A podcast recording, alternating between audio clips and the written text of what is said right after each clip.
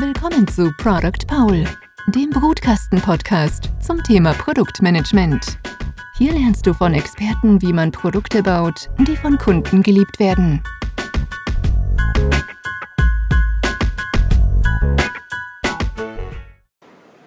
Hallo zu einer neuen Folge unseres Podcasts. Neben mir sitzt Alexander Kunst von der Österreichischen Post. Hallo. Hallo, freut mich, dass du da bist. Mich auch. Ähm, wir beide sprechen heute über MVPs. Und bevor wir das machen, würde ich sagen, du erzählst uns mal ein bisschen von dir. Wer bist du und was machst du so? Also, ich bin Alexander Kunst und arbeite in der österreichischen Post als äh, Produkt- und oder Projektmanager und bin in der Abteilung Philatelie angesiedelt. Die meisten werden sich da nicht auskennen, was das ist. Das ist die Briefmarkenabteilung eigentlich. Aber der Anspruch an uns ist quasi dieses ganze Thema und alles, was dazugehört, in das digitale Zeitalter zu transferieren. Mhm. Also da gilt es eben auch, äh, eine Strategie zu entwickeln und mit innovativen Ideen, Themen und Produkten das dorthin zu treiben. Cool, hört sich spannend an. Was, was begeistert dich jetzt am meisten an deinem Beruf? Also was mich am meisten begeistert ist, ich habe eine sehr große Spannweite und Reichweite an Produkten mhm. und mache auch sehr viel. Also ich schaue, dass ich das wie ein, ein Startup eigentlich führe, das ist ja jedes Produkt für sich und dadurch weiß man eigentlich nie, was am Morgen auf einen zukommt, wenn man den Laptop ansteckt und seinen, seinen E-Mail-Ordner öffnet. Also es ist super spannend. Also es kann natürlich auch frustrierend sein, wenn es gröbere Probleme gibt. Ähm, aber ich sage mal, es ist sehr rewarding am Ende, wenn man die dann wieder löst und eigentlich auch so kleine und größere Erfolgsgeschichten dann produziert. Cool.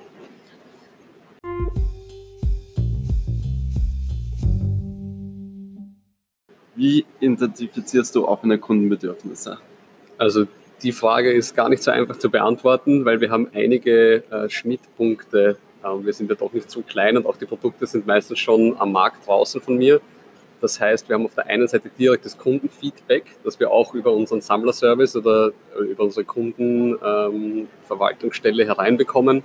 Ähm, auf der anderen Seite natürlich überlegen wir auch selbst, wo wir hingehen können. Ja. Mhm. Da schauen wir eigentlich ganz viel am Markt. Also wir machen Marktrecherche, schauen, was machen andere Firmen, die ähnliche Produkte anbieten so ähm, und was ist da ganz gut etabliert.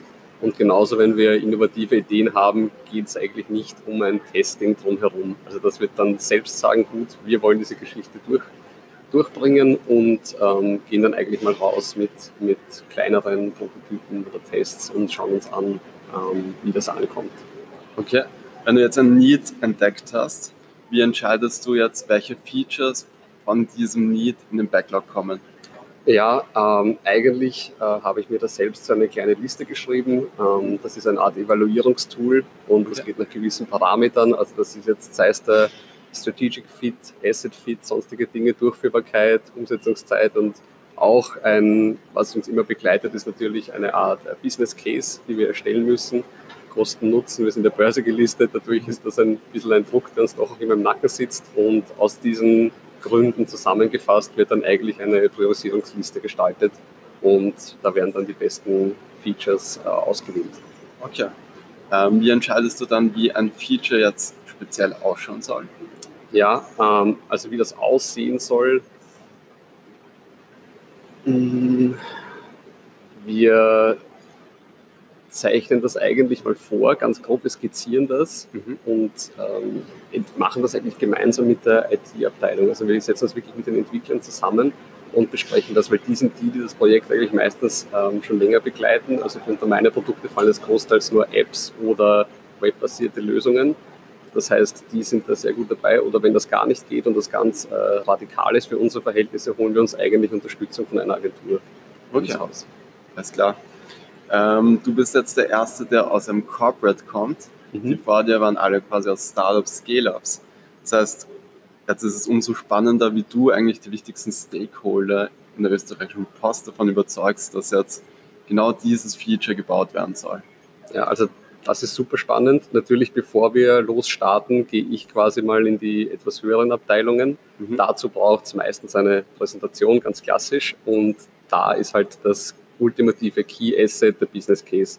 Also den muss man grob umreißen, genauso wie eine Struktur, Plan und eine Roadmap. Also mit dem geht man eigentlich mal rauf, ganz grob, mhm. sagt, das wäre die Idee oder so wollen wir das umsetzen, inklusive den Milestone-Konzepten und sonstigen Themen. Ähm, und dann lassen wir uns das eigentlich absegnen. Also okay. das ist schon wichtig, dass man da einmal von oben die Unterstützung hat, ähm, um das auch wirklich dann umzusetzen. Mhm. Dann im Sales-Bereich ist es eigentlich gar nicht so viel ähm, Überzeugungskraft, die man braucht. Es ist eher es quasi Sales zu informieren zu den ganzen Produkten. Das ist wichtig, weil wir haben tausende Produkte, glaube ich, bei uns. Und wenn jemand jetzt im Vertrieb rausgeht und ähm, du gibst ihm sowas mit, aber der hat das selber noch nicht gemacht oder weiß nicht, wie das funktioniert, wird das auch nicht verkaufen können. Das heißt, ich mache dann so eine Art Kurzschulungen, ich schreibe da eigene Produktbeschreibungen und, und äh, Ansprüche quasi auch für Kunden und mögliche Einsatzmöglichkeiten. Schaue auch immer, dass ich Samples kreiere, die ich den, den Vertrieb mitgeben kann auf seine, auf seine Kundenbesuche oder habe auch schon ein paar Mal quasi selbst äh, das Ruder in die Hand genommen und bin einfach mitgekommen, wenn der Termin wirklich wichtig war. Und so haben wir eigentlich den, den Vertrieb auch immer ganz nah bei uns und, und an Bord. Und in der IT ja, das ist auch eine sehr knifflige Frage, weil ich sage mal, die Ressourcen in unserer IT im Haus sind quasi chronisch äh, Mangelware. Das heißt, man braucht schon gute Argumente, um da in einem gewissen Ausmaß auch wirklich die Ressourcen abzugreifen für die, für die Produkte, für die eigenen. Ähm, da geht es vor allem auch darum, wirklich die Entwickler davon zu begeistern. Das stimmt schon. Und das geht ähm, einfach, indem man sagt, ja, und die, die, identifizieren sich voll damit, wenn du zum Beispiel jetzt den Mobile-Entwickler hernimmst in der Postkarten-App, dass er eines meiner Produkte ist, und die, äh, der, ich, wir haben da jemanden, der ist Feuer und Flamme einfach, wenn das wirklich eine gute Reichweite ähm, erhält. Weil früher war das doch eher so ein bisschen Image- und Spaßprodukt und wir transformieren das gerade zu einem echten Umsatzbringer. Und der sieht das natürlich sehr gerne, der hat quasi an der Grundentwicklung da mitgebaut. Und ähm, wenn da jetzt quasi ein richtiger Business Case dahinter kommt, den wir auch schon haben, dann ist der natürlich schnell mal an Bord zu holen. Und dadurch kann er dann auch seine Vorgesetzten um die Ressourcen ähm, bitten und dann kommen da quasi, kommt der Input von zwei Seiten, von unten und von oben und von der Seite von mir und dadurch können dann die Projekte auch umgesetzt werden. Okay. Wenn du jetzt erfolgreich gepitcht hast und das Produkt oder das Feature abgesegnet wurde, wie entscheidest du dann, welche Teilfeatures in den nächsten Sprint kommen? Ja, also wir schauen uns da an, ich glaube, da kommen wir nachher auch noch dazu, den MVP quasi, was hier notwendig ist. Und genau nach diesen Punkten gehen wir einfach vor und sagen, das sind einmal die, die grundlegenden Features, die benötigt werden, quasi ein richtig ein, ein sehr leaner Ansatz an dem Ganzen. Ähm, und die sollen mal erstrangig umgesetzt werden, also wirklich von vorn nach hinten. Wir haben natürlich auch bei uns noch die Thematik, dass wir sehr viele Schnittstellen haben bei allen unseren Produkten. Das heißt, das sollte auch mitgedacht werden okay. jedes Mal. Cool. Ähm, wie misst du dann den Erfolg von den Produkten, beziehungsweise wie sollte eigentlich ein Produktmanager gemessen werden bei KPIs? Ja, ähm, das ist sicher nicht so einfach zu beantworten und kann man sicher nicht, ist wahrscheinlich für jeden Beruf anders. Also bei mir ist es am Ende des Tages der Umsatz, der zählt, natürlich im Corporate-Umfeld. Äh, Allerdings ist es nicht so direkt zu sagen, würde ich, würde ich mal meinen, weil es gibt jetzt auch Features, die jetzt nicht direkten Impact auf den Umsatz haben, das kommt vielleicht erst später, ähm, aber die zum Beispiel ähm, die, die Userzahlen extrem erhöhen. Das ist zwar eine Mischung, vielleicht das Image oder vielleicht kann man auch Cross-Selling betreiben, was im, im ersten Schritt gar nicht ähm, auf den eigenen Umsatz geht, aber danach es sich wieder auswirkt. Das heißt, wenn ich es messen müsste, würde ich natürlich den Umsatz hernehmen, aber genauso, wenn man den Innovationsgrad ähm, heranzieht oder die umgesetzten Projekte ähm, und die, die User, die man dafür begeistern kann, dann wäre das sicher ein, eine weitere KPI, die man dazu ziehen sollte. Okay. Ähm, welche Softwares sind jetzt unverzichtbar für deine Arbeit und warum? Ja, also mein Lieblingstool ist Google Analytics, auch wenn jetzt viele lachen werden, aber das ist quasi bei uns im Haus ähm, unser Hauptevaluierungstool oder mein Hauptevaluierungstool, weil ich doch an sechs unterschiedlichen Projekten arbeite und hier habe ich einfach die Zusammenfassung und kann wirklich taggenau schauen, auch wie viele Leute haben sich damit auseinandergesetzt. Ich weiß auch genau, wann wir ähm, Kooperationen oder Marketingaktionen starten und kann da sofort den Impact quasi messen. Also das ist äh, für mich eines der wichtigsten Tools. Und ähm, wenn ich jetzt MS Office sage, nein, mein, mein, Kalender ist sicher für mich eins der, der wichtigsten Themen. Der muss sehr gepflegt sein, weil ich doch meistens im, im Halbstunden- oder Stundentakt äh, meine Arbeitspakete schnüre, um das auch alles unterzubringen. Cool, danke.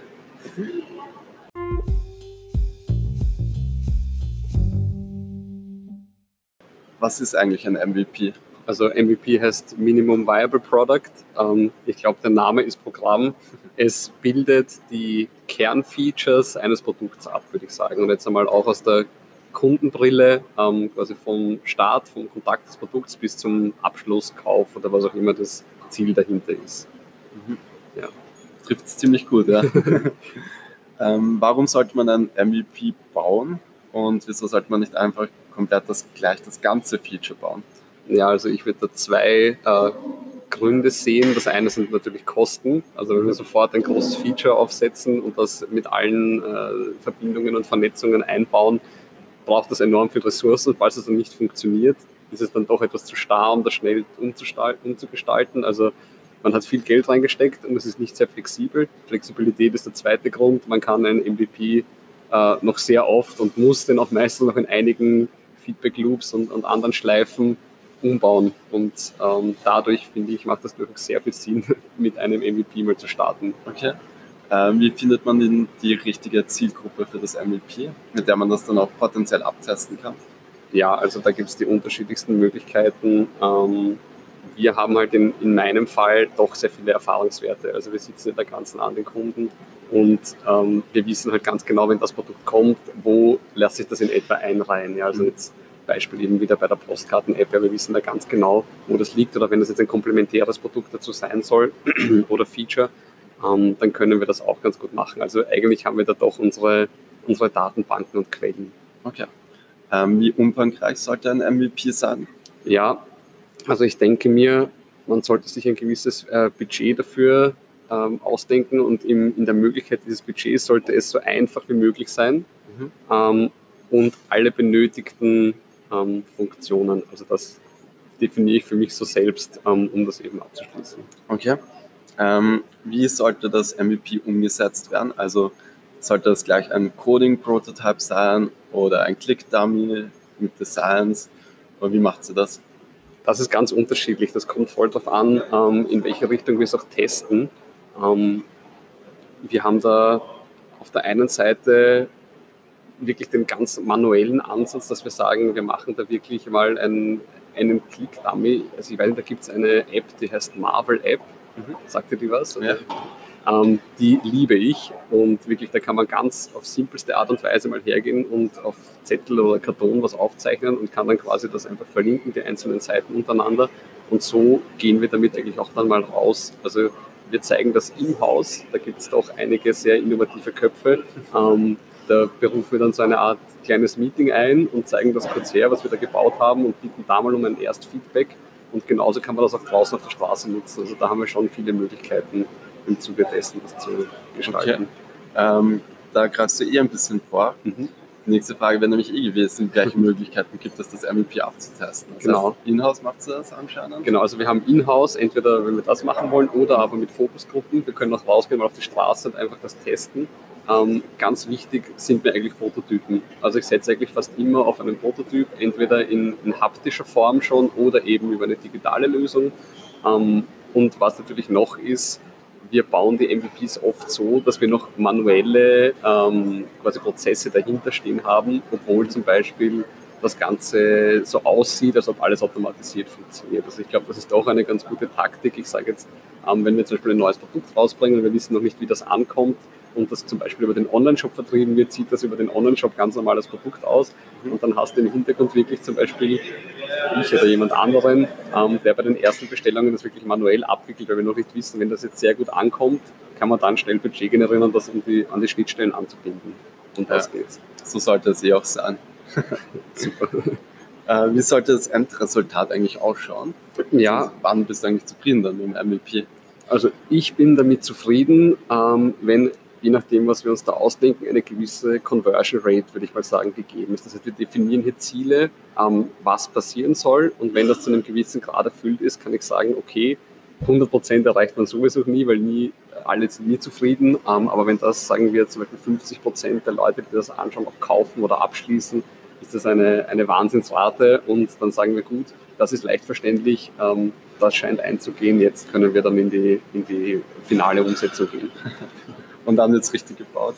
Ja, und dann kommt eigentlich die, die fertig programmierte Lösung.